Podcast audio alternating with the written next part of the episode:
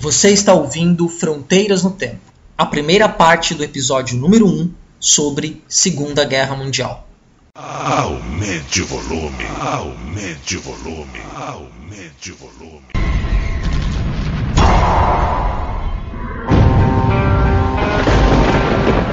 Viver sem conhecer o passado é andar no escuro. Nossas memórias não são datas num livro. São histórias vivas, cheias de amor e fúria.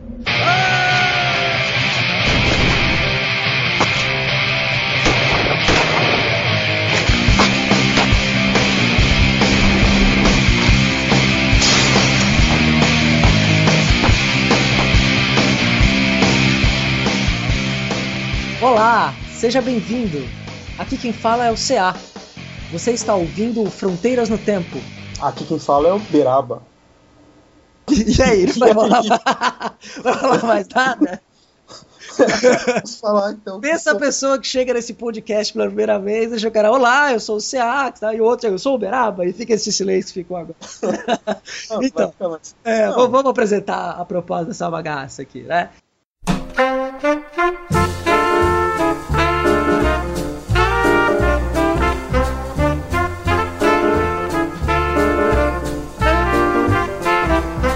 Esse, esse podcast, Fronteiras do Tempo, tanto eu quanto o Beraba somos professores de história, mas vou deixar isso apresentar depois pessoalmente. E nós somos ouvintes contumazes, né? Para fazer uma brincadeira aí com o título de um podcast muito legal que fala na internet, que é o Radiofobia. Nós somos ouvintes contumazes de podcasts aí pela podosfera brasileira e percebemos que tem uma lacuna de um assunto não se fala muito, né? Tem muita gente que gosta de história, quer ouvir coisas sobre história, e nós, como professores de história, decidimos fazer também o nosso próprio podcast. Nossa primeira experiência, né? Eu sou professor de história, sou um jovem professor de história, é, mais do que isso, sou um historiador, porque já produzi lá uns textos de história, né? Não só ensino história, como também escrevo história. Vamos tentar E é fazer isso, uma conversa divertida sobre. É. Só vou passar a voz pro Beraba aí, porque senão eu vou ficar É. falando sozinho. Exatamente. Então, como disse o César, a gente vai tentar colocar nossa. Ah, sim, eu sou Beraba. né? Esse não é meu nome de verdade, é óbvio, né? Esse é meu apelido, mas tudo bem, vai ficar assim mesmo. E a gente vai tentar falar um pouco sobre nosso ponto de vista de historiador, professores, óbvio, né? É, sobre é, vários assuntos aí de história. Que na nossa cabeça também. É óbvio, não é porque a gente é historiador e a gente escreve história que a gente não vai falar merda também. A gente vai falar. É normal. É, não sabe tudo não decorou o livro de história. Muita gente acha que quem faz faculdade de história fica decorando livro de história. Não é verdade. É, é, algumas coisas a gente É. aprende com mais profundidade, mas a gente não é chato, a gente é legal. Eu até falo pros meus alunos, né, que eu não sei toda a história, porque é impossível você saber a história do Big Bang a 21 de dezembro de 2012, É né? impossível. Deus e seu tempo. É, e é impossível também saber o que se passa na cabeça das pessoas. A gente pode ter algumas ideias. Isso é uma coisa interessante também. né? A gente vai tentar fazer uma, uma abordagem da história aqui, sempre por um viés não tradicional, né, digamos. A gente vai estar falando sempre de, das coisas legais interessantes que todo mundo gosta, mas a gente vai chamar a atenção também de vocês para outras coisas que, que são trabalhadas, que são discutidas pelos historiadores na história social, né, e- que envolve também teoria da história, filosofia da história, que, ou que envolva também questões das mentalidades, enfim, das, as viagens né, que os historiadores fazem que pouca gente fica sabendo, mas que são legais. Né? A Sim, gente vai tentar digerir elas para ficar bem, bem palatável, bem engraçado, bem legal. Engraçado eu não diria, mas legal vai ficar, com certeza. e apresentado então, Beraba, a proposta do podcast, vamos falar aí Aham. pra, pra essa, pra essas duas pessoas que estão ouvindo. Duas, olha, Tá sendo otimista, né? otimista. Você vai pedir pra sua mãe ouvir? Então vai ser duas, né? Que a minha mãe é a sua. Sobre o que, que nós vamos falar hoje, né? Ah, sim, sim. Nós Pronto. vamos começar hoje falando sobre um assunto. Como a gente quer ibope, a gente quer ser famoso, né? A gente, a gente quer que o nosso lugar ao sol. É, com certeza, né? Porque como diz o Seinfeld, né? Por que, que o homem foi à lua, né? É, exatamente. Pra pegar alguém, com certeza, né? É, é pra isso que a gente faz essas coisas.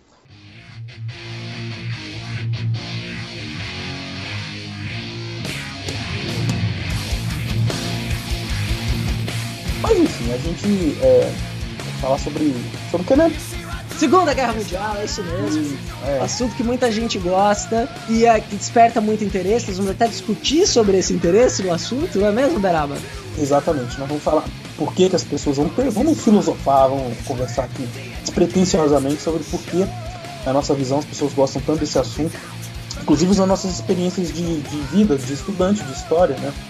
Como nós víamos isso, como nós vemos, a diferença de conhecer isso, ensinar isso. Né? É, tenho certeza que o CA também deve ter tido várias experiências aí de compartilhar isso com alunos e sabe quanto eles ficam interessados. Né? Então é interessante a gente pensar o que isso acontece. É o primeiro bloco, né? A primeira parte. E vamos falar mais sobre o que mesmo? Acho que sobre a guerra também, né?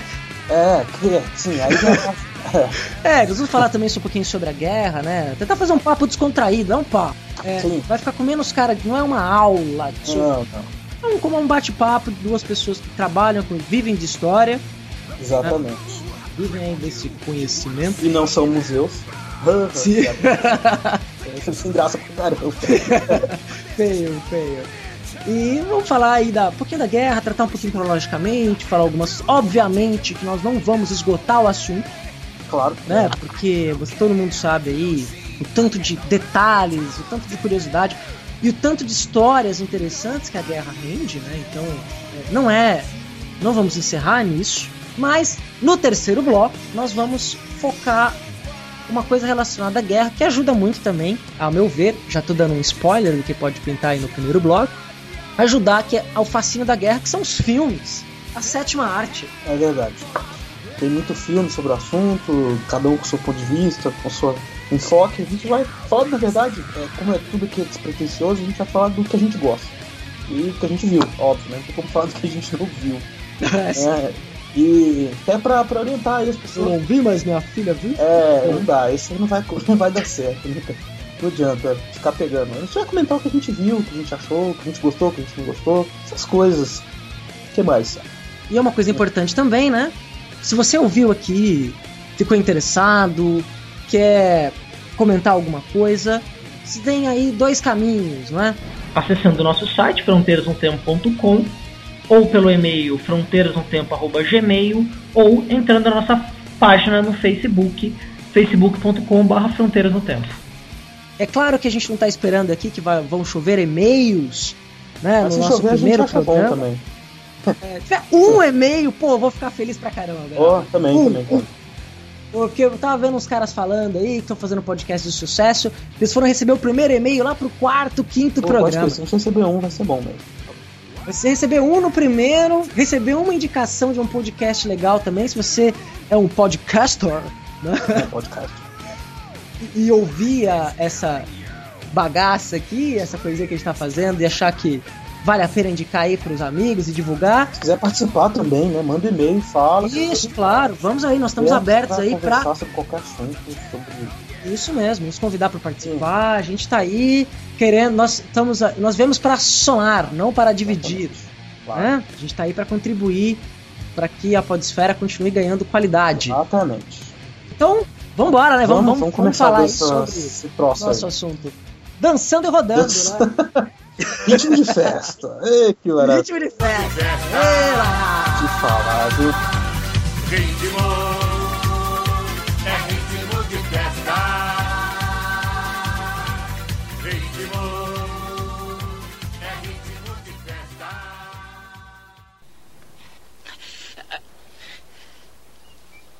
What we've got here is failure to communicate. Some men you just can't reach. So you get what we had here last week, which is the way he wants. Well, he gets. I don't like it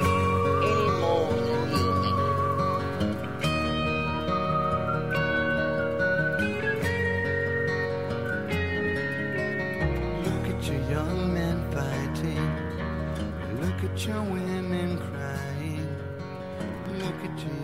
Pois é, guerra é um assunto que chama muita atenção. Parece que as pessoas têm um fascínio por isso. E aí, por que será, Iberaba? É gozado isso, né, cara? É, Eu me lembro de quando eu pensei em fazer faculdade de história, eu não tava nem aí pra essa história de guerra. Achava bacaninha, é, né? Que te via aqueles filminhos, ah, que bom, as pessoas dando tiro. É, a gente tem um gosto pelo bizarro, né, cara? Assim, Com certeza. as- a, a gente não, né? Sei lá, as pessoas acham legal, ah, pessoas morrendo, né? Sendo estripadas.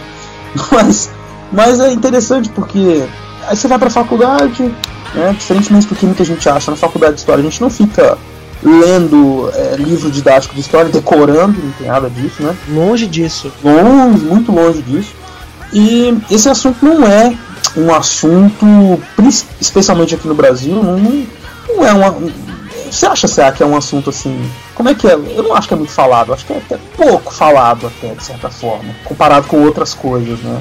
Ah, sim, né? E é é até bom, né, esclarecer o ouvinte também, no primeiro momento, que você tem uma coisa chamada historiografia, né? Sim, é verdade. A historiografia é um conjunto de textos sobre um determinado assunto e tema. Né? Sim, Você tem historiografia do Brasil colônia, historiografia do Brasil império, historiografias mais específicas, como a historiografia da escravidão, historiografia sobre mulher, né?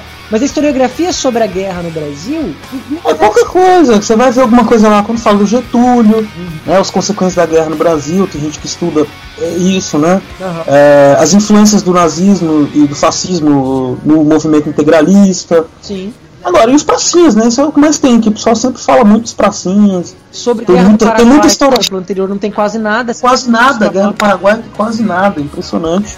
E foi uma guerra super interessante, a gente pode até falar um dia sobre ela, né? Mas Claro, a gente pode fazer um programa Foi. sobre a Guerra do Foi, Paraguai. uma- foi super interessante, é, tragicômica, né? Os, os- os soldados esfarrapados brasileiros lá. Os macaquitos. É, e um monte de prostituta e soldado junto, era uma beleza. E a cara do Brasil, era o samba do, era o samba do criador. Mas enfim, a academia parece não se preocupar tanto quanto a sociedade, né? Sim. Ah, em geral, sociedade que eu digo assim, as pessoas que nos encontram. Então você é um historiador, aí o cara fala, ah, peraí, então fala pra mim, que, como é que é essa história, a guerra e tal. Os caras querem saber sempre sobre isso. Eu não sei quanto a você, Cia, mas eu, é, minha experiência de professor, sempre encontro, é, eu sempre, eu entro na sala, quando é que eu vou aprender a Segunda Guerra? Puxa, direto, Ah. direto. Quando é que eu vou aprender a Segunda Guerra? Guerra? E a guerra? E a guerra? Só quero saber dessa É história. o que os alunos mais perguntam. É, e quando Não, o cara que vai aprender sempre. isso, eles abrem um sorriso, o olho brilha. né? É. E, e a pergunta, ô professor, Hitler era viado? Isso, Direto, cara. escuto direto. Aí eu falo assim, Alguém olha, falou isso e difundiu, né? viu, cara? Que, que Hitler é viado? Sei lá. Mas é estranho, né? Ele casou no finalzinho antes de morrer, mas tudo bem, né? Sei lá. Isso não vem ao caso, É, né? mas aí o Hitler aí, né? É o Hitler É. figura isso. Ele com certeza não era uma pessoa das mais normais, né? Com padrões. certeza não. E é, pô, o Hitler é uma figura interessantíssima, né? Mas a gente vai falar mais do Hitler depois. Ah, mas né? depois. Agora eu tô falando desse negócio da guerra. É. E, e, e eu tenho. Eu tenho pra mim que começa tudo desde a questão do. do gosto pelo. Pelo sofrimento alheio, né, cara? Sei lá. E, e é engraçado, né? Que, que a, Gosto de ver os outros sofrendo. a guerra. Pega aí os programas de televisão, só um minuto, vou te cortar. Aham. Mas você pega os programas de televisão, é, vira e mexe, tem uma baixaria nova. Nego adora ver o cara sendo chifrado, ou então a, a pessoa se ferrando, sei É, lá. tipo aqueles Ó, programas aí, o cara. É, da, os programas da tarde aí. Ainda Sim. bem que eu tô trabalhando, né? Não vejo. Ah, o cara chama, né? Que ah, é, meu marido me traiu com a minha avó, né? é, não, minha avó não tem. Minha, minha avó tirou a dentadura e meu marido achou que foi parar no céu, né? é. Não, é, eu acho que tem esse gosto pelo bizarro, pela, pelo sofrimento alheio, um pouco de. E eu não sei, e um pouco também de. da distância, né? Você tem. Muita gente tá muito longe já. A gente já tá. Tem uma geração, nossa geração, nós estamos na faixa dos 30. A gente já não tem. Tem pouca coisa a ver com isso. A faixa logo abaixo, a nossa, tem uma distância cada vez maior e a pessoa vai criando, vai mistificando aquilo, né? Ah, o mito da guerra. Você tem uma coisa assim também, lá fora, né? Lá fora você tem uma historiografia fortíssima sobre a Ah, guerra, né? Nos Estados Unidos, na Europa, né? Não, E- claro. E é interessante porque foram os protagonistas dessas guerras aí do século XX, né? E é uma Sim. coisa, é, inflexão absurda, né? Dizer, É, eles têm muita coisa. Inflexão, termo, não, vamos, usar- vamos dar termo mais simples, né? Foi, foi uma coisa que a guerra afetou a vida das pessoas. Acho que é melhor dizer dessa maneira lá, né? E eu acho que afeta ainda, né? Quando a gente for falar de filme, Aham, claro. afeta até hoje, né? Sim. Os filmes aí alemães sobre a Segunda Guerra é aquela dedo na ferida, mas a gente vai falar disso daqui a pouco, né? Sim, é uma- gente uma ferida aberta. E a- questão da guerra tem várias coisas interessantes, né? Você tem várias é, teorias sobre a guerra. Uma coisa que é muito bacana sobre a guerra, né? Tem um, um- um sociólogo, um dos fundadores da sociologia, chamado Emily Durkheim. Para quem nunca ouviu falar, né? Para quem às vezes é aluno de ensino médio que está ouvindo, ou para quem não é do meio acadêmico, não é da área de ciências humanas, né? Durkheim é um sociólogo francês, que ele disse uma, tem um texto dele muito bacana, tem um momento que ele fala o seguinte, né? Um dos piores crimes que as pessoas podem cometer na sociedade é tirar a vida da outra pessoa. Se o Beraba mata alguém, né, nós vamos todos apontar o dedo pra ele, assassino. É, na verdade, gente pode até falar assim que é o, é o único crime que é universal, universalmente reconhecido como tal, né? Sim, Em qualquer cultura, tirar a vida da outra pessoa, ah, sem motivo, no caso, é, é considerado errado, né? e na guerra, se você matar alguém na guerra, você recebe uma medalha. É, Na guerra, essa questão do assassinato, da morte, do valor da vida se inverte. Você vira um herói. Você vira. E somente se você é do lado vencedor, né? pro seu lado, você é sempre o herói, né, cara? Era do lado essa. vencedor, você vira um herói, quer dizer, você é incentivado a tirar a vida de outro ser humano. E aí esse outro ser humano vira seu inimigo, né? E a guerra sempre fez muito parte. Nós somos bichos muito brutos também, né? Ah, é nosso lado animal, cara, isso aí pra mim também. A gente tem que. é, tem várias teorias psicanalíticas pra isso, a gente não precisa entrar nesses, nessas questões, mas eu acho que é importante. A gente não. Eu tô devagando, cara. É, Tô devagando. Vaga mesmo, acho que a, a ideia é essa. É.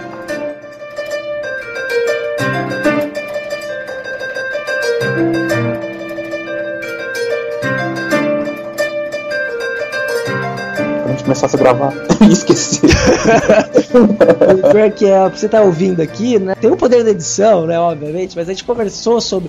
Fechando a pauta, né? Sobre o que a gente ia conversar, os temas que a gente ia falar. Pô, a gente ficou falando uma hora, que a gente ficou dando risada e falando de um monte de coisa. Né? É, e aí na hora de falar mesmo. E a hora que Mas falar, assim, tá tudo normal, acho que isso acontece com qualquer um, é o primeiro programa, né? Então, ó, isso, ó, repito, né?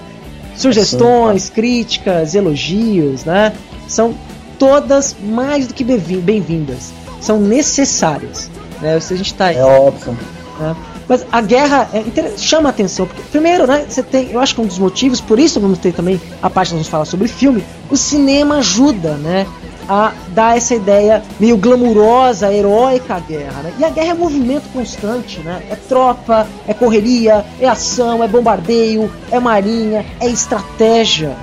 É, na verdade, me preocupa essa falta de discernimento do, do lado ruim da guerra. Sim, né? claro. Às vezes a gente fica nós vamos falar também, né? identificando, identificando coisas que, foram interessantes do desenvolvimento tecnológico, das estratégias militares, tudo isso é muito bacana.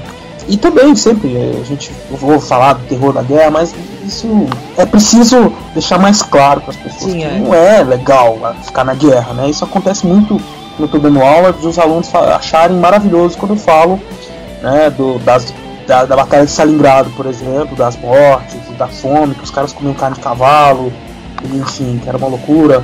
Mas não é verdade, não é legal, né? É uma situação péssima você encontrar outra pessoa e matar. É, se você pro- procurar a, a menor parte das pessoas, eu acho que falta isso um pouco. É, é meio aquela história do clube da luta também, né, cara? Aquela mensagem do clube da luta. As pessoas vivem uma vida, aquela pasmaceira, naquela. longe desse instinto animal nosso, né? De, de luta, né? Física mesmo. Que isso acaba fazendo com que elas se liguem um pouco nessas questões do sofrimento alheio, da guerra. Acho que é por aí, né? Não, não adiantando, mas já adiantando, né, os filmes sobre guerra não tratam às vezes desse lado mais, mais dolorido, né? Os que tratam do lado dolorido são os filmes sobre campos de concentração. É, principalmente os filmes hollywoodianos, né? Que mostram tudo a maravilha, aquelas cenas maravilhosas, tira pra todo lado, que eu digo e repito, é legal pra caramba. Sim, É, divertidíssimo. su- é entretenimento na veia, assim. Mas tem que ter um, lado uma, uma visão crítica disso aí Ah, também. sim, não pode claro, né? Nossa. falar, ah, e assim é legal, né? Quando a gente for falar do filme, a gente vai falar um pouco mais sobre isso também, né? É, Mas é importante a gente, nesse primeiro bloco aí, nessa primeira parte, deixar claro pra vocês por que que a gente tá conversando sobre esse assunto, sobre a guerra, nossa, nossa visão sobre ela, né? Viver sem conhecer o passado é andar no escuro.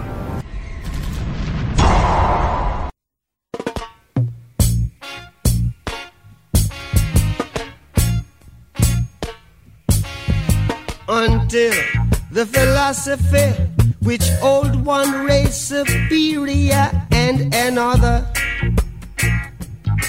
inferior. Você tem vontade de participar de alguma guerra, Céu? Se tiver uma guerra, eu, eu gostaria de ser preso como desertor, cara. Seu covarde. É, porque é engraçado, assim, né? Porque quando a gente pensa na guerra, na guerra contemporânea do século XX, né? Que as pessoas morrem pela pátria, morrem pelo país.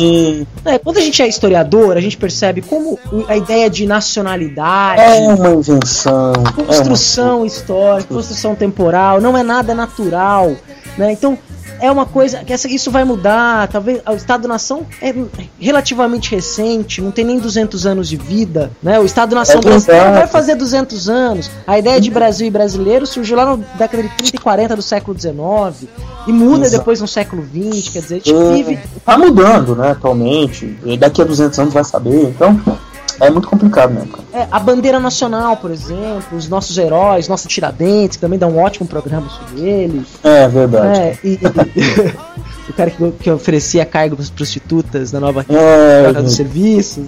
Esse cara aí. né? Mas É. tem aí o- a questão do Estado-nação, desse discurso de ah, nós somos melhores, nós somos superiores. E a gente sabe que na verdade não é bem assim, né? Como historiadores. Tem invenção. Né? Sim. A, a ideia do amor à pátria Você, tá, você vai estar lutando por uma é coisa inventado. é, que, não, que não necessariamente é faz parte da sua vida. Foi colocado lá para você fazer, fazer, cumprir aquela função, né? Isso faz parte até do próprio modo como os militares são treinados, né? E tal, essa, tem que colocar, transformar ele num, num soldado que vai obedecer ordens, né? Não necessariamente vai ficar pensando, vai, Sim. O sentimento de estar vai ter mais, é mais sentimento do que razão, né? batalhando por algo maior do que ele, né, por algo que é, é histórico, é temporal, é grandioso, né, a pátria, a nação, tem que ter essa ideia, né? O soldado americano que vai lutar, ele tem que ter essa, tem que ter a bandeirinha fincada na porta da frente da casa dele, né? E como Senão ele não vai, né? é, senão ele não vai, porque ele vai morrer em nome do quê, né? Quer dizer, ele vai lá se enfiar num lugar completamente no meio do Afeganistão, no meio do, É. do, do Iraque, correndo o risco de abrir uma garrafinha de água mineral e explodir na cara dele, né? Lá. Eu, vou- eu vou falar um filme que não é de, de Segunda Guerra, então eu vou falar agora nesse bloco, mas fala sobre guerra. Que é interessante que eu vi outro dia, que é o seguinte, chama O Homem que Encara Cabras. The Man Who Stare Goats. É, os homens, né, que encaram É, cabras. ele pega a cabra no barranco e creu. É, não, isso interior é outra história, né, cara? Pode encarar cabra, vaca aí, outra história, galinha, tá? Mas enfim, isso aí eu não sei de nada, sei lá do interior de Minas Gerais. O povo, o povo que fala, né? É, lembrando que Uberaba, obviamente, É. Uberaba, mineiro de Uberaba, né? É, né? Faltou essa apresentação. Desousar, né? A gente não quis ser bairrista, ficar falando de estado, mas tudo bem. O Ceal, o Caiçara, né? Aí na praia, tomando água de coco agora, mas tudo bem. É, esse filme, cara, fala um, o filme em si não, não interessa pro nosso assunto agora, mas é porque falava sobre um, um capitão que descobriu um jeito de fazer os soldados serem mais efetivos, né? Que seria um treinamento militar totalmente ao contrário, né? Então ele, no caso, eles teriam é, meditação, seria um soldado zen, assim, meio riporongo, vai. Mas o que eu achei interessante é que ele parte, teve essa ideia quando ele percebeu que, sei lá, 80% dos soldados, na hora que estavam travando o combate, não sei se é verdade, pode ser uma versão do filme, eles atiram pra cima, pra não acertar ninguém, cara. Eu achei muito gozado isso. Nossa, eu não sabia Faz até sentido, assim. Coisa Eles atiram pra errar mesmo, assim. Eles, eles não querem essa pessoa que quer matar, que quer matar, pra não ficar preso na consciência. Eu acho que é um negócio, quando você tá lá mesmo no duro, com a arma na mão, pra atirar no cara, é óbvio, é matar ou morrer, né? Mas se você puder escolher, você, em algum momento você vai titubear, né? Não é um negócio tão simples assim, né? Sei lá. Não sei. É assim, né? Pensa você cara a cara, né? é, Com a pessoa e. Olho no olho, né? É, do Gran Torino, né? Gran Torino Tô tem essa, também. essa pressão, né? Exato. Gran Torino, pra quem não. Se não viu, tem que ver, né? Pelo amor É, de Deus. é. Gran Torino, filme do Clint Eastwood. Ele é, inclusive, ele é diretor e protagonista, Não, Oscar né? isso daí não, né? Não, não ganhou o Oscar, não. Mas é, é, é, pra, pra mim é um dos melhores filmes É dele. muito legal mesmo. Um filme, um filme muito bom, assim. Porque ele, ele- ele viveu com aquela angústia, né? De ter matado lá um soldado Isso, é que tava verdade. preso, né? É, E- então não é um negócio fácil, parece fácil no cinema, mas eu acho que com certeza é- tem que ter um, uma- um preparo psicológico muito forte, Sim, muito é. grande. É, e você tem que estar. E tem a adrenalina do momento, né? Mas o assunto em si, guerra, né? Ele chama a atenção das pessoas. Chama. As pessoas gostam de falar sobre a Segunda Guerra Mundial. É, é interessante, né? É interessante pra caramba. Porque assim, a visão que a gente tem da guerra, muito quando a gente estuda a guerra, né? A gente às vezes não estudou necessariamente os detalhes da guerra. Não, não mesmo. A gente estudou um movimento que leva à guerra, como é que estava a política internacional, as transformações às vezes na vida cotidiana, o discurso maior por trás dessa guerra. A gente teve um enfoque muito maior em questões como, por exemplo, questões culturais na Belle Époque, né? Eu, pelo Sim. menos eu li bastante coisa sobre isso na faculdade, essa, esse otimismo generalizado antes da guerra, da Primeira Guerra, depois a, É, lembrando, Ah. é, é bom, né? É bom lembrar, né, Beraba? Você, é, já isso a gente explicar, né? A Belle Époque foi um período em que no Ocidente, especialmente na Europa, Estados Unidos também, vamos colocar, mas especialmente na Europa, você teve uma sensação, no- isso no final do século XIX, no começo do século XX, Exato. que a, humanidade estava alcançando o seu grande ápice, né? o grande ápice do desenvolvimento. As luzes, o avanço tecnológico para aquele período, né? o bem-estar, a, a- vida burguesa. Né? É verdade. E aí veio a guerra, a, a primeira guerra e Quebrou isso. né, um, um- um golpe de foice, né? É e isso, na verdade, todo esse desenvolvimento, esse- dessa- esses sentimentos do século XIX, entre eles o nacionalismo, né, o desenvolvimento tecnológico também acabou levando aí essa, essa con- convulsão de sentimentos que levaram à Primeira e Segunda Guerra, que, como disse o Churchill, uma é continuação da outra. Né? Churchill figura exemplar. Winston Churchill foi o primeiro-ministro britânico durante a maior parte da guerra, principalmente logo no começo. seu desfecho, né, principalmente. É, não, logo o, Chamberlain, ele foi o que fracassou, mas a gente vai falar disso no próximo bloco. É, o Chamberlain foi, era o- ele foi lá babar o. Foi tentar resolver as coisas. Bom. Então vamos, vamos agora Vamos falar um pouco mais de guerra? sobre- Ou tem mais alguma coisa para falar sobre isso? Não, tô, tô satisfeito, cara, tô satisfeito. satisfeito? tô satisfeito. Então, então vamos lá pro nosso assunto. Segundo bloco, segundo broco. Ó, É, traz a argamassa aí, Beraba. boa, tô trazendo, aguenta aí.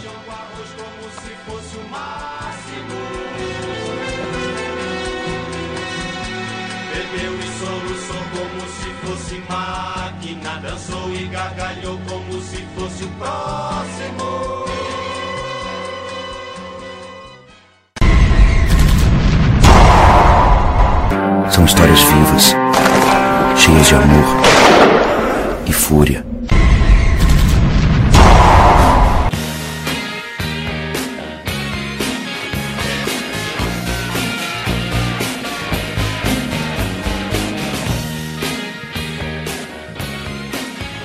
Estamos de volta, né, com esse bate-papo. E agora vamos falar de Segunda Guerra Mundial. Mas antes de falar de Segunda Guerra Mundial, a gente tem que entender a Primeira Guerra Mundial, pelo menos o seu fim. Não é mesmo, Beraba? É verdade, Cia. A Primeira Guerra e a Segunda estão umbilicalmente ligadas, né? Isso é uma palavra difícil. Cara né? tucanando. Que umbigo, é tucanando a, a relação entre elas aí. Elas têm consequências ah, da Primeira Guerra, estão presentes no surgimento das causas da Segunda Guerra. Ah, é com óbvio certeza. Vite, É. por exemplo, o famoso corredor polonês, nós vamos falar daqui a pouco. Sim, exatamente, está no Tratado de Versalhes. E tem a questão, até coisas que aconteceram diretamente na Primeira Guerra, como a Revolução Russa. A Revolução Russa teve um dos principais condutores aí, as mazelas causadas pela, pela guerra, né? Então os bolcheviques conseguiram mobilizar aquela população toda lá, fazer a revolução, graças aos problemas que a Rússia sofria com a guerra, com a participação na Primeira Guerra. Então, Mas foi tão feio pra Rússia na guerra que os soldados voltavam a pé, né? Na... voltava a pé, tava com fome, e o czar, né, é, defecando na cabeça deles. Depois, o, depois do czar, os mencheviques também não quiseram abrir mão dos, dos ganhos econômicos, e aí acabou acontecendo a Revolução Russa. Aí pode uma pessoa mais inocente perguntar, e daí, né, o que tem a ver a Rússia? É que ela espalhou o medo vermelho né, pelo mundo.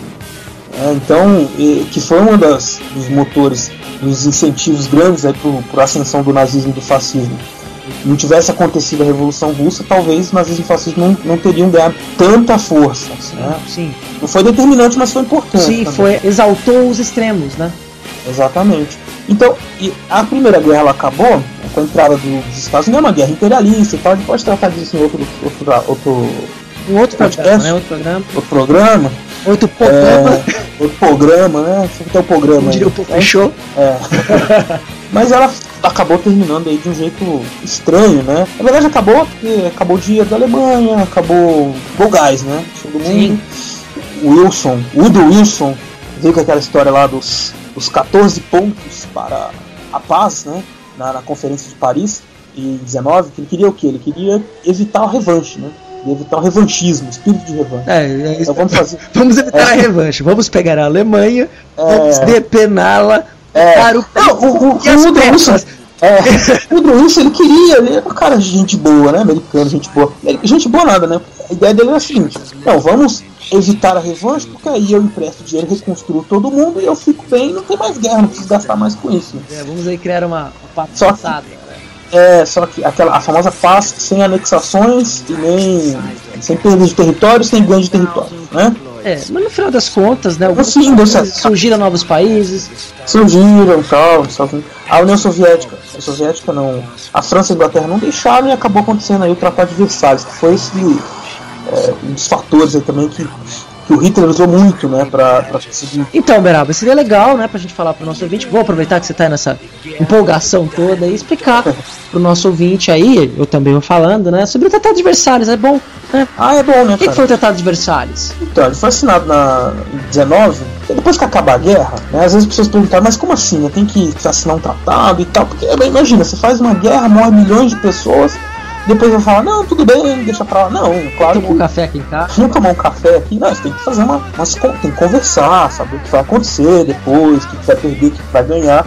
A guerra ela ficou por muito tempo empatada, digamos, né? Empatada entre França, Inglaterra e Alemanha. Com a entrada dos Estados Unidos, houve desequilíbrio e a França e a Inglaterra ganharam. E, legal, ganharam assim, né? A Alemanha desistiu, na verdade. Tecnicamente não teria um vencedor, mas a França e a Inglaterra impuseram a Alemanha por força da vingança, né? Os franceses estavam engasgados com a Alemanha, puseram a Alemanha à derrota. Então, o Tratado de Versalhes, na verdade, um conjunto de é, medidas para punir a Alemanha. Basicamente é isso. É, entre essas medidas a gente vai ter assim a desmilitarização da Alemanha, né? Então ele, a Alemanha podia ter um exército só de 100 mil homens, por exemplo. É ridículo, né?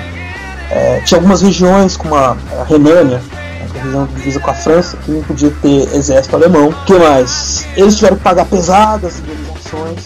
Tiveram que devolver duas importantes regiões mineradoras, a- Alsácia e Lorena, lugares importantes para recu de recursos naturais, né? Ferro, carvão, mineral, que é importante para a siderurgia. E eu acho gozado isso, que tem um reflexo grande aí. Esse, esse final da guerra foi traumático para a Alemanha, cara, eu, do meu ponto de vista. Porque, imagina, eles foram o, segundo Reich, né? Até 1918, não me lembro exatamente a data, eu não sou enciclopédia. Mas logo, um pouco antes do fim da guerra, a Alemanha se tornou uma república, né? República de Weimar. E só para entender a história do Reich também, só um parênteses rapidinho, né? Ah, claro. Lembrando que o primeiro Reich foi o Sacro Império Romano Germânico. Exatamente. Um- uma, uma série de principados reunidos em torno do imperador que surgiu lá atrás. É, é quase uma lenda, né? É. E seria o, esse seria o primeiro Reich. O segundo Reich foi quando a Alemanha passou a existir como Alemanha a partir de 1871. E até então não existia um país chamado Alemanha. Existia uma série de estados com Germânicos. germânicos né, que não eram unidos. Mas ah, começou o processo de unificação da Alemanha por meio da Zollverecht, que foi É. uma unificação das tarifas alfandegárias e todo um discurso nacionalista e com a liderança da Prússia, que era o principal país da região, que levou à unificação da Alemanha. E essa Alemanha foi lá, essa quando se virou a Alemanha, já começou-se como o segundo Reich, que caiu nesse primeiro final da Primeira Guerra Mundial. É, tá, foi bom você falar isso mesmo, que é uma coisa também que os alunos sempre perguntam do Reich, né? Quando é que foi o outro Reich? É, eles ficam uma loucura, assim, né? Sim, é. Tudo eles querem saber, né? E Prússia também, cara, eles confundem tudo. Ah, você fala da Prússia, a Guerra Franco-Prussiana foi entre a Alemanha e a França. Ah, Mas e, que, que tem a ver a Prússia, professor? Ó, a Prússia, tem a ver. Mas enfim, eles. É, Que Prússia é essa, né? É. eu tentei criar uma piada agora, que era pra não falar um palavrão, mas desencana, vai, pula, pula, pula. É, tudo bem, não, isso aí a gente vai melhorando. Aí vai daí que aconteceu. Ah, eu acho muito gozado, virou a República. Ficou aquele jogo de batata quente, né? Na verdade, no final do Império, a água tava batendo na bunda, né? Se eu usar a expressão, tava, a Alemanha tava mal, tava acabando o dinheiro, eles iam ter que se render. O que, que aconteceu? O- os democratas, os republicanos tomaram o poder, instalaram república, né? E eles acabaram arcando com o ônus da derrota. Eles ficaram com a pecha de derrotados. Sim. Isso é um dos- do- uma das causas aí, que, uma da- dos motivos que explicam o- a desilusão alemã, do povo alemão com a democracia, com a república democrática. Isso é uma coisa geral né, da época. Todo mundo achava que governo bom era governo duro, autoritário, que é uma característica dos anos 20. Mas enfim, É, acabou a guerra, o Tratado Versalhes deixou a Alemanha né? É, exatamente. O, o Tratado de Versalhes deixou a Alemanha com o povo alemão humilhado, totalmente humilhado. e É, E a Alemanha teve seu território cortado, não- perdeu o território, né? perdeu todos os territórios na África, né? Todos os as colônias africanas. colônias todas perdidas. Então foi é humilhação. Você pega lá os caras, os grandes soldados prussianos, né? Coloca É eles numa situação. negócio das colônias africanas, né? Que as colônias. Ah, parece. Não é jogo de war, né? Também que tá envolvido. É interessante olhar isso, porque as colônias africanas eram é, colônias que misturavam o interesse do Estado e especialmente o interesse das grandes corporações que estavam surgindo naquele momento. Aham. É dos bancos, né? Você pega os investimentos na- na- nas colônias africanas eram todas feitas pelos grandes bancos alemães. É, Os bancos alemães eram os principais bancos europeus nesse período. Exatamente. Cara, a Alemanha era. Eu não sei o que acontece com a Alemanha, não entendo. Esse povo alemão é. É, não, é Pra não ter outra expressão pra eles, esses caras são foda. sou foda. Os caras. Ah, tudo bem, não é o mesmo povo, né? Mas você Não, brincadeira não. que eles puxam isso, né? Os germânicos lá. É, Roma cara. invadiu até a Inglaterra, invadiu É. tudo, norte da, norte da, da África, lá a Judéia, que é o Oriente Médio, mas os germânicos resistiram. Pois é, cara, os caras são.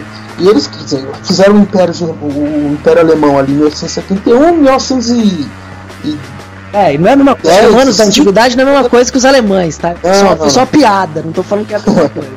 Não, tudo bem, daqui a pouco a gente recebe uns e-mails xingando a gente. Isso, normal. E os caras rapidinho construíram um mega império, né, cara? Mega império, isso acabou levando a Primeira Guerra, mas, enfim, não é esse um assunto, né? A gente tem que chegar logo na Segunda Guerra. E aí o que é importante, então, lembrar? Além dessa. de- não pode deixar de escutar esse espírito, essa humilhação. né, que é o meu modo de ver, é a humilhação que vai ser explorada depois pelo Hitler. E, importante também, pensar aí que, junto com essa, essa humilhação que vai fazer os alemães se despertarem para vários sentimentos, tem uma crise econômica, tem a ameaça nas- do, do comunismo, né? E aí acaba surgindo lá em 19 o Partido Nazista, Nacional Socialista, né? Você tem os anos 20, né? Os anos 20, Os anos 20, né? Os anos 20 eles, vão- eles vão representar é um, é um período fra- de uma economia muito frágil, né? Que você tem tanto que no final da década você tem a grande crise econômica de 29. É, exatamente. Essa crise econômica leva ainda mais a uma desilusão com o discurso liberal capitalista Exatamente. né, e favorece a emergência ou surgimento de vários regimes autoritários, né, não, não totalitários, não necessariamente tinham o poder total, mas eles tinham poderes autoritários com ação e cooptação da população, vão surgir pela Europa. Tem, Exatamente. por exemplo, né, fala- a gente fala muito do nazismo e do fascismo, né? Antes de falar exatamente desses dois específicos, né, você tem que parar pensar, por exemplo, que se- esse discurso do- de, de um- uma que se personifica, o governo se personifica numa pessoa, onde você tem um estado muito forte, um aparelho burocrático muito forte que toma conta, gere, leva pra frente a economia e o povo, né? Aconteceu em outros lugares do mundo. As definições de vírus foram atualizadas. Parabéns. É, o meu, meu computador está Definição de vírus atualizada. é, é, cara, pô, assim, ó, parabéns, tá? Nota 10, que você falou. E. Você quer ser meu aluno, cara? Tô precisando de uns alunos bons assim. É, tô zoando. É, E aí, é, antes de ser cortado pelo Avast, né? Eu ia falar é o seguinte: esse tipo, e esses regimes mais duros surgiram na Rússia, na União Soviética, o regime se endureceu. Stalin era um- uma flor de pessoa. Isso, uma florzinha, um doce. Doce. O Joseph, né? José, José, Zezão. Zezão, Zezinho. Nossa. Stalin.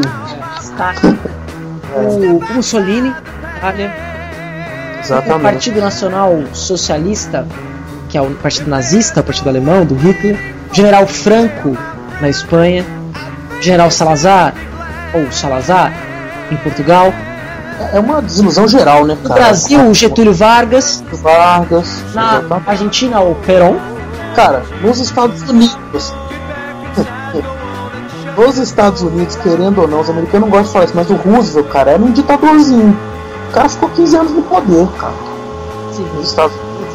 é, foi me- meio comum, né? E é engraçado, né? Rebento e tal, mas, cara, ele era um governante do mesmo modelo dos outros. É, a gente pode dizer que o Roosevelt era uma mão na roda, né? Essa foi muito, muito mais ou menos. Essa foi o humor afrodescendente, né, Berabo? Pra ser politicamente correto. É, foram morar afrodescendente.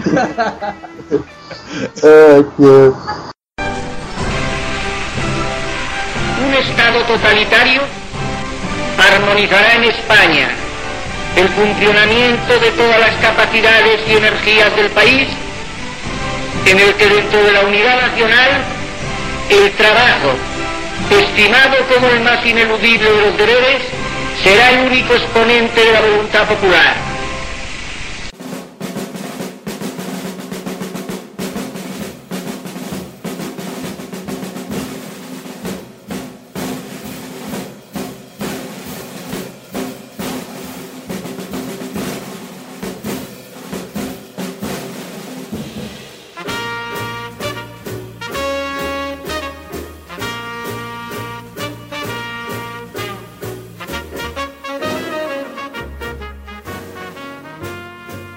Pois então, e aí nasceu, né, esses partidos aí malucos. E foram adeptos, mas cara, eu, eu gosto do, do, do Era dos Extremos, que é um livro que todo mundo, mesmo os leigos, conhecem muito é do, do- do- talvez o. É um dos grandes historiadores do século XX, você de falar o maior historiador do século XX, eu acho bobagem, mas. É o historiador mais pop do século XX. É, é é o mais pop e o com, com a cara mais gozada, diríamos, né? Que é o Eric Hobsbawm. Pô, é, a cara engraçada, né? Fala cara gozada, dependendo do público que estiver ouvindo, vai pensar em outra coisa. Acho não, a cara não é. Não, É. esse- a cara é simpática. É. Né?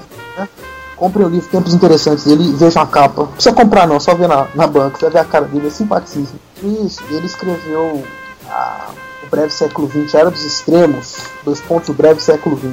Falou aí em, alguns momentos né, sobre a ascensão do nazismo e do fascismo relacionado aí. Ele relacionou a questão econômica, né, é, principalmente porque se a gente pegar nos anos 20, você tem um- uma participação muito incipiente da população nesses movimentos. A não ser na Itália. Na Itália há uma. O Mussolini consegue tomar o poder rapidinho, logo em 22, com apoio da burguesia, que tinha muito medo da revolução né, Sim. comunista, que, que o Partido Comunista lá na, na Itália era bem forte. E o Mussolini já começa já nos anos 20 mesmo a imprimir seu governo. E você tocou num ponto muito bacana, Beraba, quando você falou com o apoio da burguesia. né? Isso é um ponto que tem que deixar claro, né? Ah, é verdade. Esses governos, esses, esses, esses governos autoritários, Hitler, Mussolini, chegam ao poder com apoio de gente que tinha dinheiro. Exatamente. Aí não é só uma questão ideológica. esses regimes, né? Não é só uma questão ideológica, assim, ah, eu sou nazista. Não, os caras tá. Qual que é o interesse da burguesia alemã com o Hitler? O Hitler dava dinheiro pros caras, eles ganhavam muita grana fazendo guerra.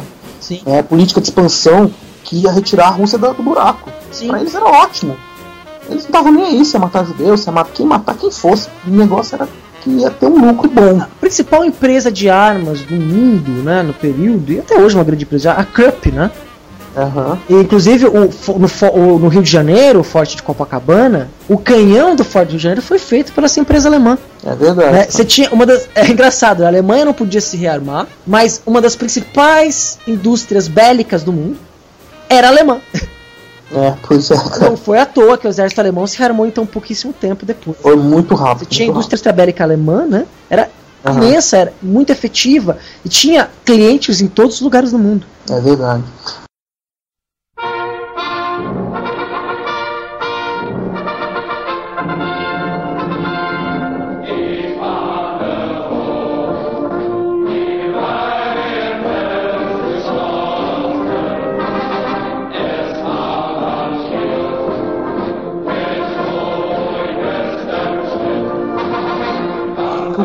Fala antes da crise de 29, não vou me lembrar os percentuais exatos, né? Mas o Partido Nazista nas eleições tinha 3, 4% de votos né, nas eleições. E na eleição de 32, os caras ganham com a maioria. maioria, eles têm a maior maioria dos deputados né, no Reichstag. Que é uma coisa também que não fica muito clara assim. Quando se pensa em Segunda Guerra, pensa assim, os nazistas do mal foram lá e tomaram o poder. Não, os caras ganharam uma eleição. Foram eleitos, né? E o Eleitos. foi ganhando. Pô, é óbvio, né? Você pega. Ah, uma coisa assim que tá na cara lá. É, são ruins os filmes. Mas é o Palpatine, né? O Palpatine é inspirado totalmente no. o, imperador ameixa seca, né, meu? O É, cara chega ao poder, aclamado e, e vão dando poderes pra ele. Sim. né? E tem até aquela historinha interessante dos nazistas no poder, né, cara? Porque é óbvio, quando eles foram chegaram no poder, os caras sabiam já, o Hitler já ia colocar em prática aí os seu, seus planos que ele tinha escrito lá no Mein Kampf, Minha Luta, né? Sim. Outra coisa que a gente pode falar depois. Que era tomar o poder, né? Total. Então ele, eles botaram fogo né, no parlamento, culparam os comunistas, começaram a ditadura. É, e até tem uma história engraçada, né? Essa história apareceu num filme produzido pelo History Channel sobre o Hitler. Muito bom, até o, quando até o Hitler é, ascensão ao poder. É que, Ah, eu já vi eu vi. que vi. conta a história do bigodinho do Hitler. É, o bigodinho do Hitler não era só por excentricidade, não. É jogada de marketing, criação de imagem. Né? Por quê? né? Os comunistas usavam a imagem do já falecido Lenin né? Aquela com a barba careca, olhando eh, para o rosto elevado, olhando para si, para frente, né?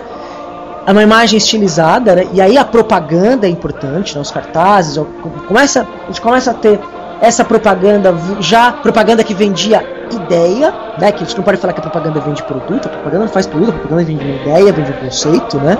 Propaganda vendendo conceitos. E aí o Hitler para criar uma imagem pessoal que fosse diferente da imagem dos comunistas, faz aquele bigodinho ridículo, bigodinho Fel Pires. É, Essa aí é só pra quem teve acesso a coisas. bigodinho, bigodinho do Hitler, É bigodinho do Hitler.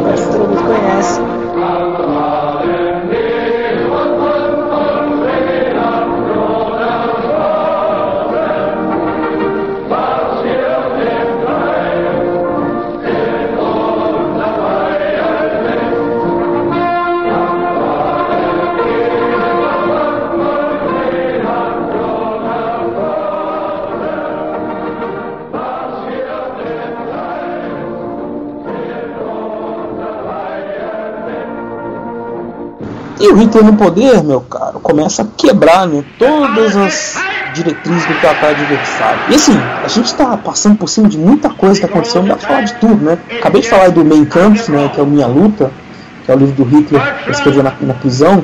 Lá ele já colocou todo o plano dele direitinho, a questão do espaço vital, do pan-germanismo, tá tudo lá, né? Que é, o, que é a conquista das terras que são importantes para a Alemanha e que estão nas mãos das pessoas inferiores, da união do povo alemão. né, Superioridade da raça branca.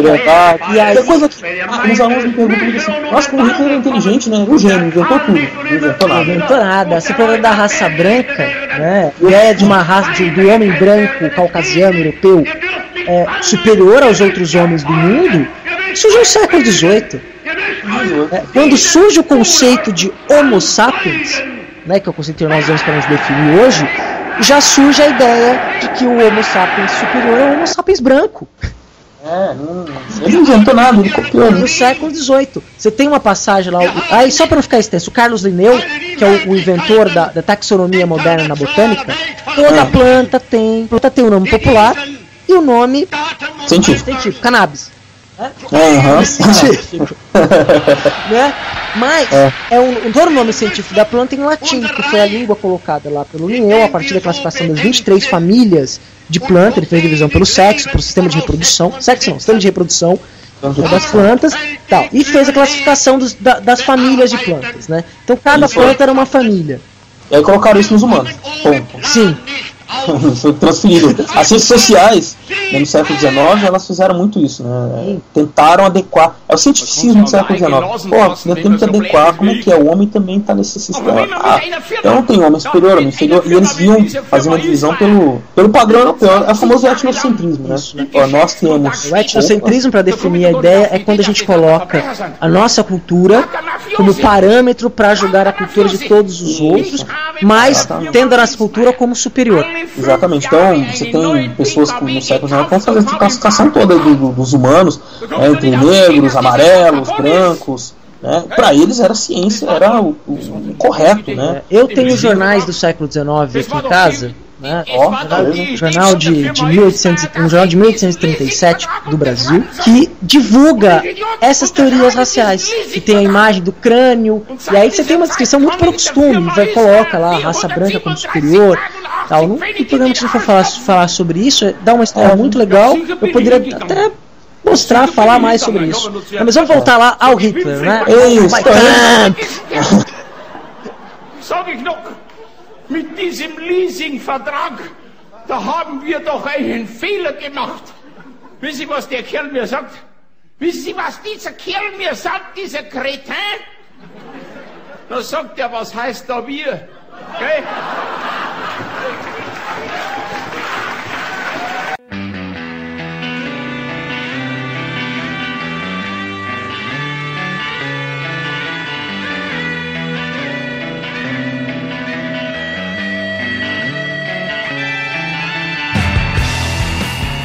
Voltamos ao Hitler. Então, o cara tá no poder e começa a colocar em prática aí, né, seus sonhos de dominação, né? Então, é, ele reequipa rapidamente a- o exército alemão, né, e vai começa a fazer acordos, né, com a Polônia, né, começa a montar o todo o aparato militar aí para guerra e faz o teste, né, lá na, em 36 na A Guerra Civil Espanhola. Guerra Civil Espanhola, que A ele Guerra Civil Espanhola foi o laboratório da Segunda Guerra Mundial. Porque você tinha lá a Luftwaffe, que era a Força Aérea Alemã, bombardeando. É, meus alunos gostam, meus alunos gostam muito desses nomes em alemão, porque você tem que ficar falando na aula, eles querem que, querem que fale a pronúncia correta. Então eu fico falando, é a Luftwaffe. Uma soprar Luftwaffe. E- e Só pra sacanear. né? E as Forças Armadas, você sabe falar? É a Wehrmacht. Wehrmacht. Ó, Wehrmacht. Como é que é? Wehrmacht. Ah. Ah, enfim, prossiga. Né? E aí você tinha lá também tropas comunistas infiltradas, mandadas pela União Soviética. Tem gente da França, da Inglaterra, dos Estados Unidos. Foi o grande laboratório durante esses três anos da Guerra Civil Espanhola, o grande laboratório da Segunda Guerra Mundial. Né? E a- a questão do rearmamento do Hitler foi engraçado, né? porque ele rearmou a Alemanha muito rapidamente, né? conseguiu, meio que um milagre mesmo, do movimento de fazer nesse rearmamento, fazer com que a economia alemã se reaquecesse. É, tem que lembrar que é o seguinte, né? De novo, que vamos justificar o Hitler não tem nada de gênio nesse Não, aspecto. Ele não fez Ele era um- O governo Não, ele- do Hitler, né? Vamos colocar. É, a, a ideia dele era assim, uma coisa básica, que era de aumentar muita produção, né, uma economia do Estado com muita força, né? Então ele- que era uma coisa que estava sendo feita em outros lugares do mundo também. Sim. E tava, ele estava com bastante dinheiro para isso, graças à, à ação né, da burguesia alemã, que estava super interessada em sair da crise, né? Sim, você tem todo um plano de ação. E, e- e ele conseguiu uma popularidade enorme com isso. Tava todo mundo empregado, tava todo mundo feliz, todo mundo adorando. Ninguém. É difícil falar se, se o povo alemão era nazista ou não, né? Não, é, isso você vai ter Mas- uma. Né, você vai ter uma incorporação desse Mas discurso. os, os caras compram, porque pô, você tá na, na, na, pior, né, cara? Eu gosto muito de usar esse exemplo que eu tô falando, que é assim, imagina você tá na, numa situação péssima que não tem. Você não enxerga a solução. É uma tendência natural, meu ver, do ser humano acreditar no, no Messias, né, cara? Venha ao encontro dos 300 pastores! Exatamente, cara. Você tá desesperado, alguém fala, eu vou te salvar. A, a pessoa vai te cobrar por isso. Ela não fala que vai cobrar, mas ela vai te cobrar uma hora.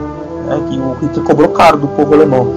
Mas as pessoas compram, cara. Tá com fome, tá todo ferrado, o cara vai. E isso a gente vê todo dia.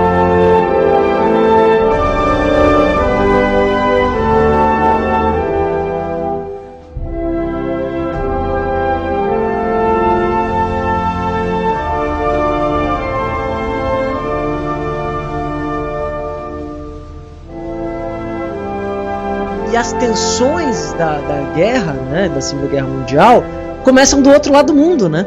É verdade. O Japão atacando a China e se expandindo É, pelo, A, a China foi. a- o Japão foi primeiro, é verdade. Primeiro. Invade a, a Indochina, que é a atual Vietnã, né?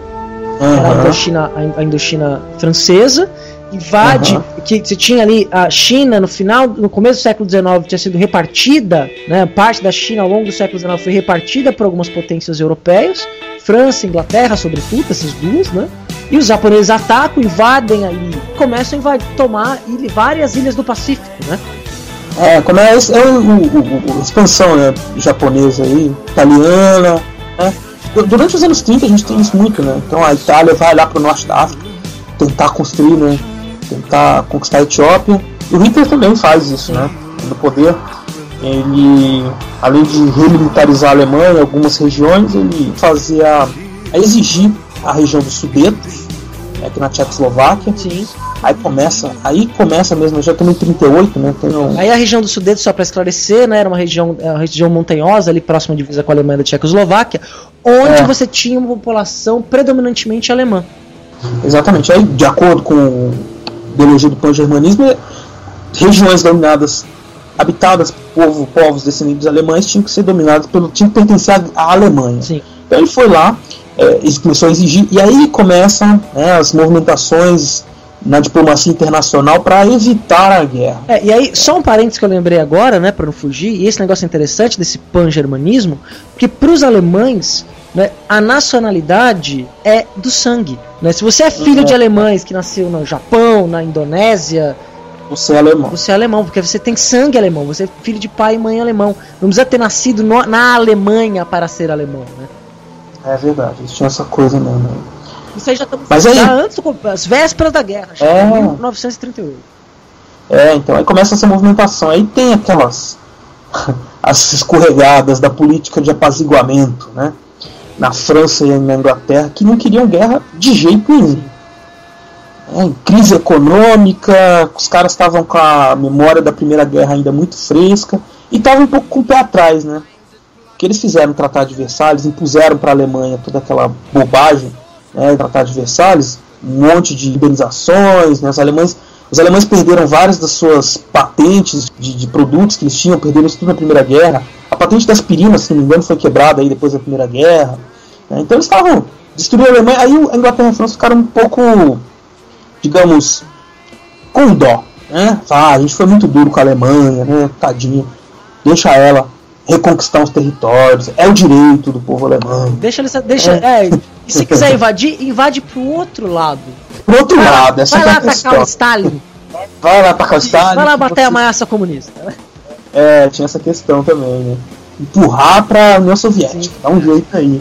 E o Hitler exigindo os Sudetos, naquele papo, naquela coisa, né? De, olha, eu quero Sudetos, eu quero. É, mas se não me entregar, eu vou invadir.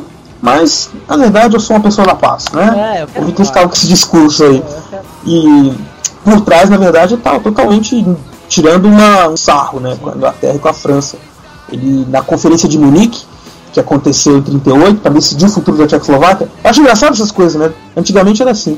Hoje em dia tem um pouco disso também, né? Os caras fizeram uma conferência para decidir o futuro da Tchecoslováquia, a Tchecoslováquia não foi convidada. Sim, é verdade, né? Decide seu futuro aí, né? E depois eu te mando um telegrama, depois eu te mando um É, não, depois a gente avisa. telegrama mesmo, né? Depois eu te mando um telegrama. telégrafo. Telefone, já é pra gente telefone. Já tinha Claro, telefone. claro, né? claro. Brincadeira, mas, é, mas foi isso mesmo, né? Essa conferência da, da Alemanha, Inglaterra e França para decidir o destino da, Tecos- da Tchecoslováquia é, chegou à seguinte conclusão, cara né? Quem manda é o Hitler mesmo, vai lá. É. Não, ficou uma vergonha para a Inglaterra, né? É, e pra França mesmo, porque no final das contas Ah. ficou um impasse, né? Não ficou nada decidido. É, acabou que a a Alemanha ficou com os Sudetos, ficou aquele tratado assim do tipo, olha, nós vamos te dar os Sudetos, mas você não faz mais nada, viu, Hitler? É, é, Aí é, o o, pessoal, o Hitler não, virou para os outros dois e falou assim: olha, o seguinte, vou pôr só a cabecinha. foi, foi mais ou menos nesse sentido aí. E a gente sabe que não dá Mas certo. como não tinha ombro, logo em 24 Foi. horas ele chegou em Praga. É, foi, descumpriu tudo, foi mais uma das agressões né, do Hitler. O cara tava dando tapa na cara de todo mundo mesmo, não tava nem aí. De fato, cara, você vê, Inglaterra e a França não tava muito interessado em fazer guerra. É, Você tinha, ele não tinha aceitação popular para guerra, eram democracias. Ah, E a, a democracia nesse, nesse período do século XX é algo muito frágil, né? Ah, Foi experimentado poucas vezes, é, é relativamente recente experiência democrática, e com essas crises econômicas, com a guerra, e o endurecimento dos discursos, uma série de outras, outras questões, a democracia estava muito frágil, mas na Inglaterra e na França, você tinha uma democracia até razoavelmente estável, e que você tinha uma população contra, radicalmente contra a guerra, né? Estava se recuperando Sim. ainda das É, da é. guerra. Você, É, 10 a política- anos depois, 20 anos depois, quer dizer, você tem aí gerações que nasceram na guerra, É, por outro filhos, lado, né, de soldados que iam lutar novo na guerra, né? Por outro lado, a gente tem na Alemanha uma juventude que não participou da Primeira Guerra e que foi um dos principais aí, braços do Hitler, né? Ele primeiro, uma das primeiras forças assim de a ser convencidas pelo Hitler foi a juventude, que era aqueles caras de 15 anos. Então, vamos pegar um cara que tem 15, 16 anos em 1934, então ele tinha aí, ah, faz as contas aí, ele era muito mal, tinha nascido né, no final da Primeira Guerra. Só que ele, foi- ele cresceu numa Alemanha empobrecida. Sim, Alemanha. Muita inflação, uma Alemanha ferrada. A Alemanha que pra você Ferrada comprar um, um- um pão, você ia com carrinho de mão, né? Ia com carrinho de mão cheio de O dinheiro. arco né? alemão não valia mais nada. Valia nada. E aí, você pega uns caras como esses, jovens, que se ferraram depois da Primeira Guerra, por culpa, né, e no caso eles eram levados a acreditar que era uma culpa do, do- das grandes potências que tinham feito isso com a Alemanha, a Alemanha não merecia, segundo eles. Elegeu-se um Esses inimigo, jovens- né? Ele foi Oi? eleito, né? Ele colocaram um inimigo, né? Sim, sim. Era um, Aí- uma face ao inimigo. Sim. Que é, é, é o padrão aí pra você fazer dominar as pessoas, né? Você faz eles acreditarem naquilo lá e manda ver. E aí os caras nessa situação de privação, jovens, e eles acabaram virando soldados obstinados, né, cara? A juventude hitlerista né, era uma, uma facção aí super importante aí, né, nesse momento. Você tem episódios também na parte política, né? Do, dos soldados nazistas, quando o Hitler não foi eleito, por exemplo, chanceler, os membros do partido nazista né, começaram, abandonavam né, a- as assembleias, pressionavam. Então, nos Sudetos, você teve agitação de uma juventude nazista que se infiltrou para divulgar as ideias do nazismo. E aí, Sim, e aí quando as tropas alemãs chegaram lá, foram aclamadas. né? Isso aconteceu também ali numa- na cidade que ficava dentro do corredor polonês, na divisa entre a Alemanha e a Polônia. O que que era o corredor polonês, né? Só para as pessoas terem uma ideia. Pena que não dá para mostrar o mapa agora, né? A Alemanha, no final da Primeira Guerra Mundial, teve um pedaço do território dela que foi repartido. E aí, esse território ficou, no meio desse território ficou a Polônia. Uma parte da Polônia. Como se fosse mais ou menos assim. Né? Eu moro aqui no litoral de São Paulo. Vamos falar de, de Minas Gerais, acho que é bacana assim, pra imaginar. Tá. Imagina que Minas Gerais Que a Conferência Era- Mineira tivesse dado certo, né? Não, vamos supor que. É, Tá, que- é, está- em Minas Gerais Espírito Santo. O estado de Minas seria Minas Gerais e Espírito Santo. Isso. Acabou a guerra, Minas Gerais. É, não, esse exemplo mesmo não serviu, não, cara. Não, imaginar o seguinte, né? Que você tem ali, você mora num- numa parte do país, você quer, ir pro- você quer ir para uma outra cidade do seu país, você tem que atravessar um outro país. né? Isso, Porque não era contínuo o território. É Exatamente. mais fácil, era mais fácil tentar explicar. Eu até não sei porque eu tava pensando no mar, cara. Porque na verdade o corredor polonês foi dado pra Polônia pra ela ter saído pro mar, é. né? É, A cidade de Danzig. Guerra do Paraguai, né? É, É como se tivesse cortado uma parte. Se, guerra- se o Paraguai tivesse vencido a guerra, ou tivesse feito um acordo no qual o, o Paraguai poderia ter ficado com uma- ou o Uruguai inteiro ou parte do Uruguai para ter sua É. saída para o mar. Exatamente. E aí essa. E é engraçado que essa era uma das únicas coisas que o Hitler podia exigir com legitimidade, né? Que foi uma, uma, uma coisa errada, digamos, assim, diplomaticamente falando, tirar um pedaço da Alemanha para dar pra Polônia. Separou a Alemanha, né? Você tinha a Prússia Oriental e dividia da Alemanha. É, uma puta sac... Como diria o pessoal do Reichstag, uma puta falta de sacanagem, né?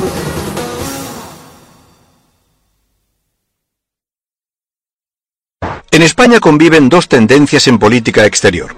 Juan Bechveder, ministro de Asuntos Exteriores, es partidario de no entrar en la guerra y mantener buenas relaciones con el Reino Unido. Serrano Suñer es germanófilo y partidario de alinearse con Hitler y Mussolini. Franco es ambiguo.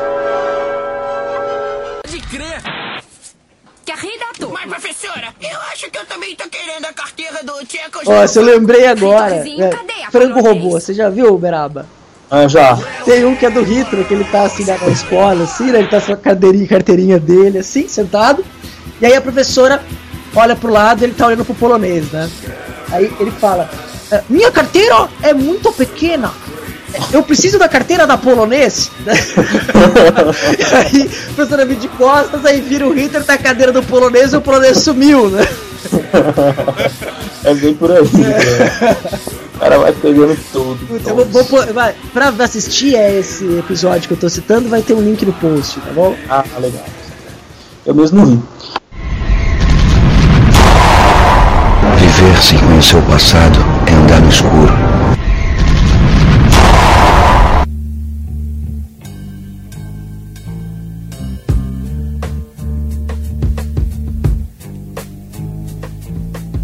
Mas é isso, né, cara? Aí depois dessa questão da, da Polônia, tem outra também que o Hitler foi.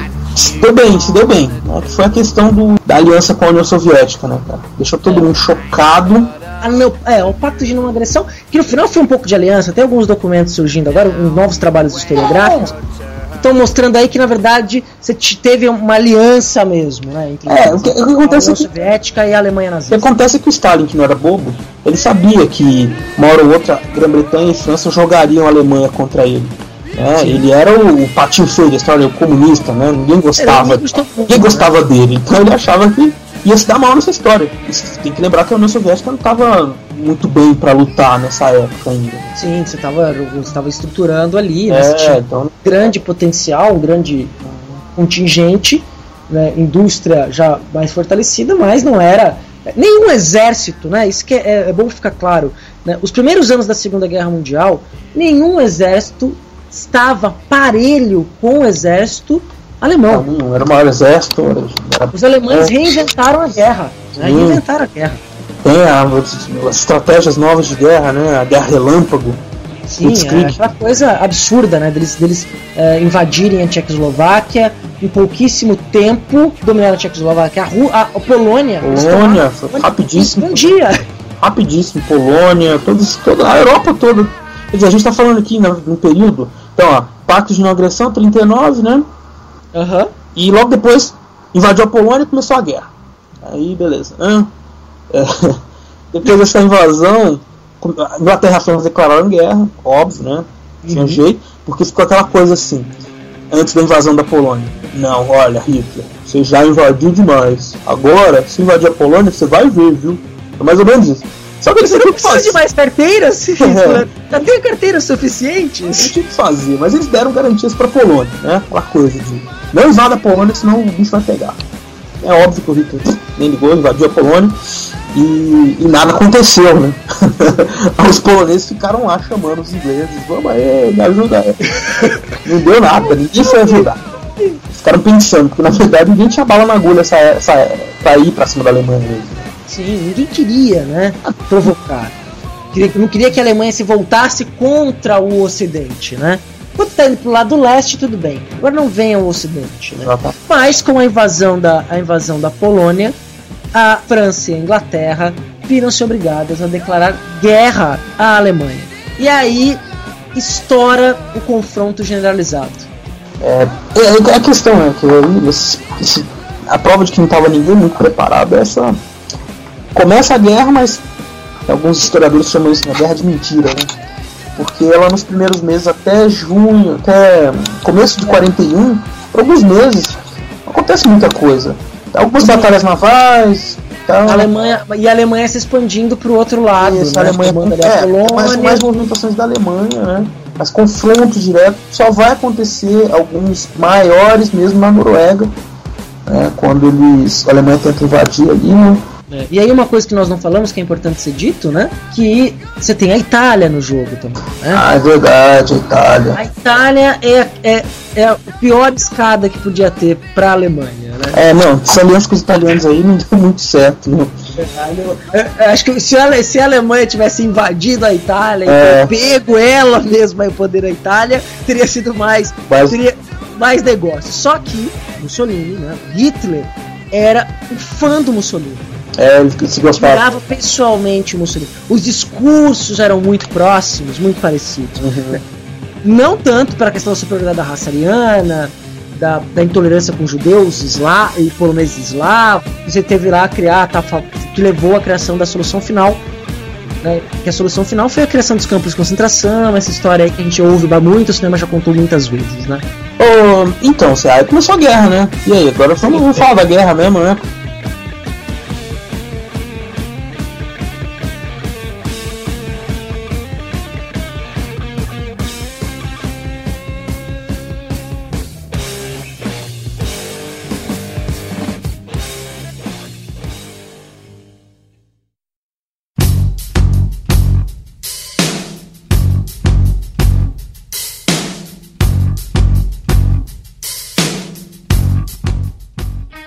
Então, Beraba, nós vamos falar da Segunda Guerra Mundial sim, mas quando?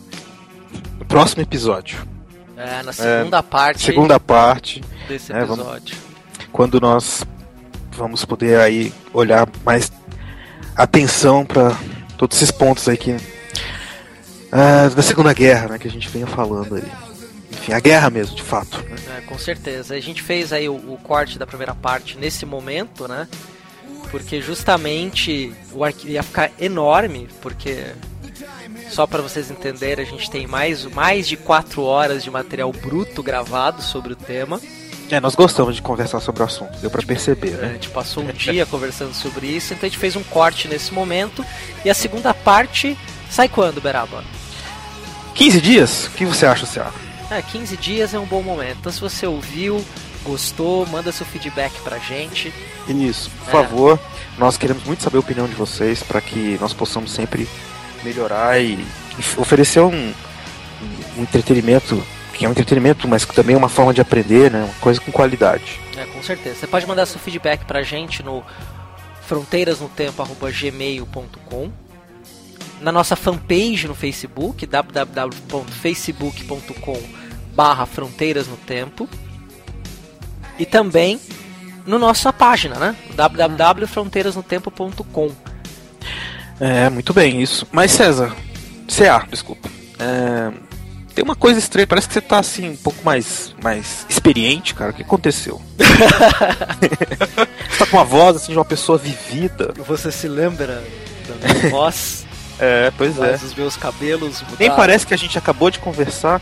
O que É. acontece? Pa- Parece que passou tanto tempo.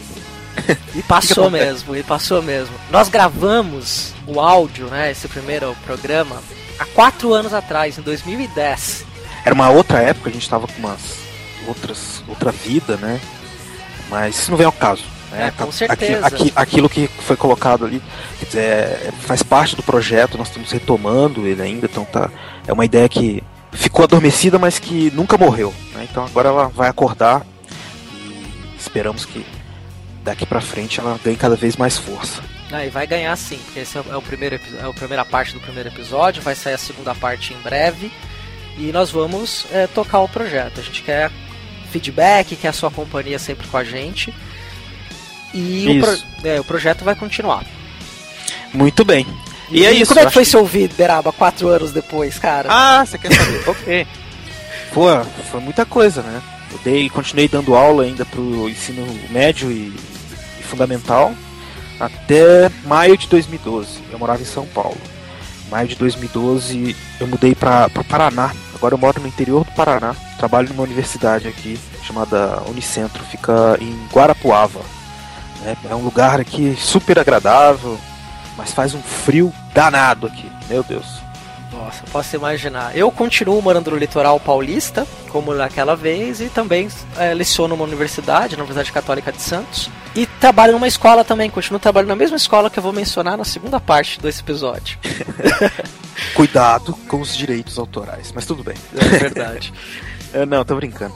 É, mas é isso, é claro, aí tem muitas coisas que mudam, assim, acho que as nossas leituras de mundo, de história vão mudando, que quem fica. A gente tá sempre lendo e pensando muitas coisas, né? Ah, sim, com certeza. Mas vocês vão conhecendo. Como esse é o primeiro episódio, vocês vão conhecer a gente de um jeito, talvez no segundo episódio. Não vai ter mudado tanto assim o nosso jeito, mas a gente vai, vai manter. O espírito mantém, mas a qualidade vai aumentar. Ainda Tá, vai a experiência aumentou, a qualidade também vai aumentar. Vai aumentar a qualidade do, do áudio, a qualidade da edição. Do- Exato. É, e até os conteúdos. A gente, não, a gente não resolveu fazer algo novo, zerar tudo, porque a gente tinha um, um- um conteúdo muito bacana. Sim, sim. Tá, tá. bem completo, a gente falou de bastante coisa e ficou, e ficou um papo agradável de se ouvir. Né? Então, pelo menos, modéstia à parte, evidente, né? É, com certeza. E teve, algum- tiveram alguns ouvintes testes nesse período, para quem eu passei aí o- a, a edição da primeira parte para ouvirem. E as pessoas gostaram, né? Mas eu vou fazer um agradecimento especial ao Augusto Carvalho, que foi um ouvinte entusiasta, foi o nosso primeiro feedback, que vai aparecer no próximo episódio, e que é, desenhou um, um mascote pra gente, ficou bem bacana, e que Bom, bom. vai sempre contribuir com a gente aqui. Então a gente se vê daqui 15 dias, Beraba? 15 dias, 15 a gente dias se estaremos ouve de- daqui 15 dias. Isso, 15 dias nós nos encontramos de novo com vocês. Muito obrigado por terem ouvido essa mais de uma hora, quase. Quanto tempo deu, César? É, essa É, é hora, primeira- e hora e vinte. É, uma hora e 20 minutos. Se hora contar agora com esse final, vai dar mais ou menos isso. Isso. Então, não, não deixem de voltar aqui ao site na próxima, daqui a 15 dias, para ouvir o final dessa história aí, que eu garanto que vocês vão achar muito bacana, muito interessante. Vão dar umas boas risadas também. com certeza. Então é isso, César. Então, te vejo. Espero que não em quatro anos, né? Não, Mais não, rápido agora. é, porque o podcast, só pra vocês terem uma noção, a, a periodicidade dele vai ser mensal. É isso, é verdade. Mas como esse, esse primeiro episódio está dividido em duas partes, nós vamos adiantar, lançar a segunda parte daqui 15 dias. E no final da segunda parte a gente anuncia o período de lançamento, então, do segundo episódio, que vai estar pronto até lá. É, com certeza. Então é então, isso. um abraço. Um Abraço. abraço a todos. Até a próxima. Até a próxima.